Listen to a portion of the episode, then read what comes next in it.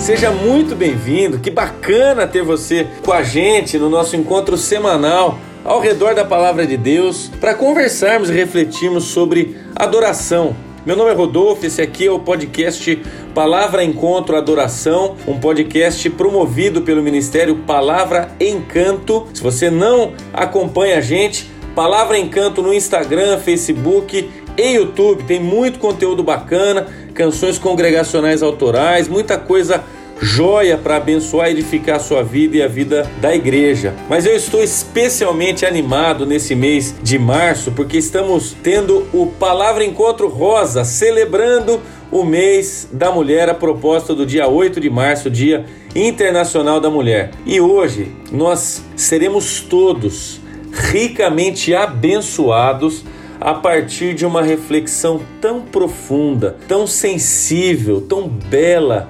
trazida por Eloir de Paula. Eloir é esposa do Marcelo, mãe do pastor Guilherme, sogra da Thaís. Ela é professora no Instituto Presbiteriano Mackenzie, líder de adoração, com uma história belíssima em ministérios pelos quais ela já passou. Mas acima de qualquer coisa, Eloir é uma filha amada do Pai. Eloir, seja muito bem-vinda. Obrigada, Rodolfo, pelo convite carinhoso. Olá, meu irmão e minha irmã.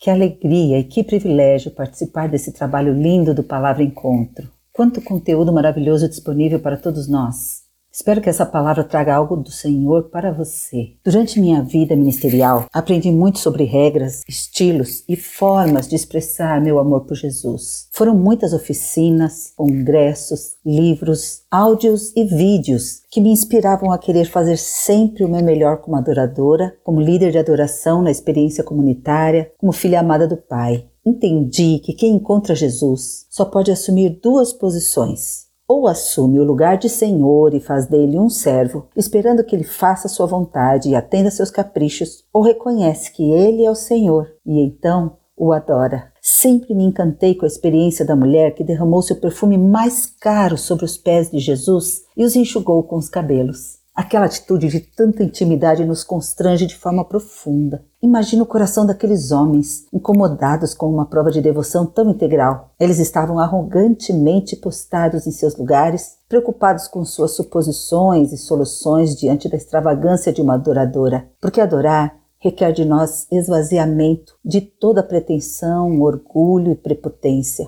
Há uma frase que me marca muito: Nunca deu quem deu do seu sem dar de si.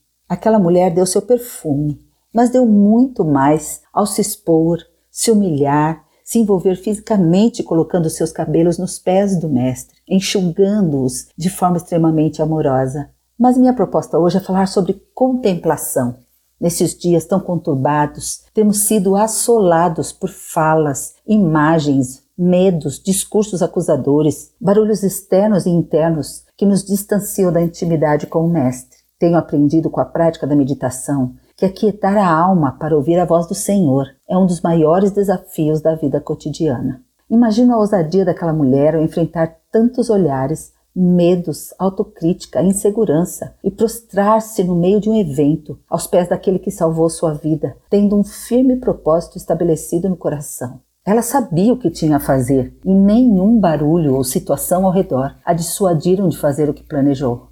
Meditar é prostrar-se aos pés de Jesus, sem precisar falar, sem se preocupar com sons ao redor, reconhecendo que aquele é o lugar mais seguro para se derramar. Contemplar é ficar à sombra do Cordeiro, deixando que a graça dele flua e cubra nossas mais profundas intenções de amor.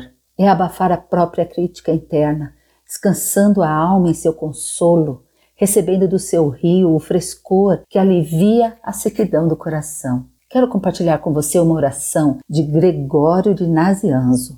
Ela diz assim: Todos os seres te homenageiam, ó Deus, aqueles que falam e aqueles que não falam, aqueles que pensam e aqueles que não pensam.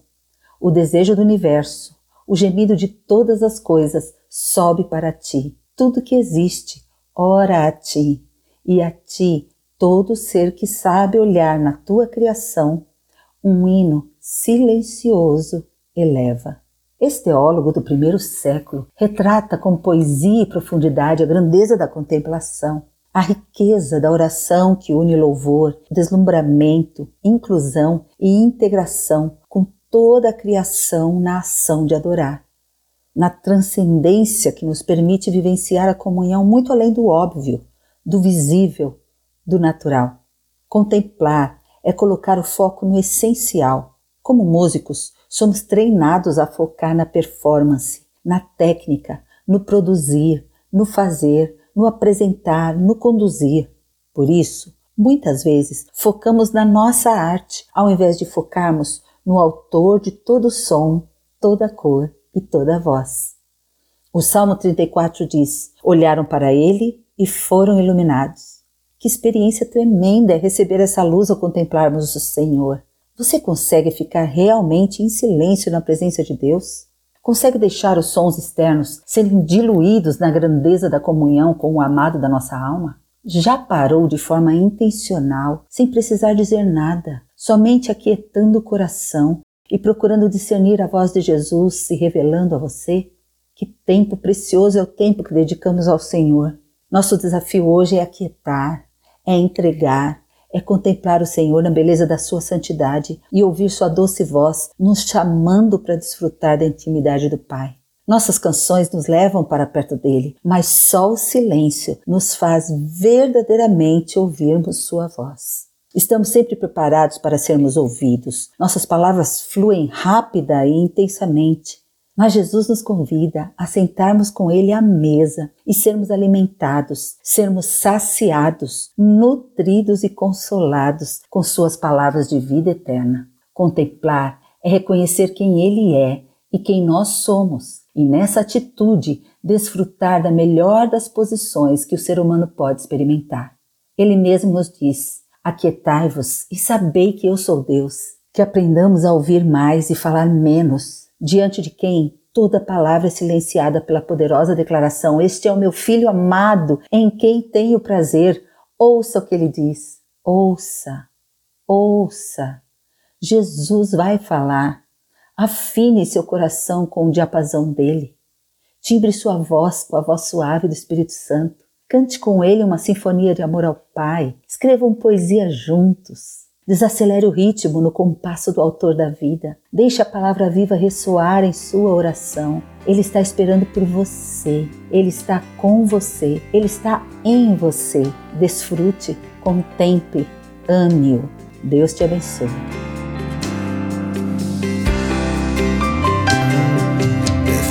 É eficaz, transforma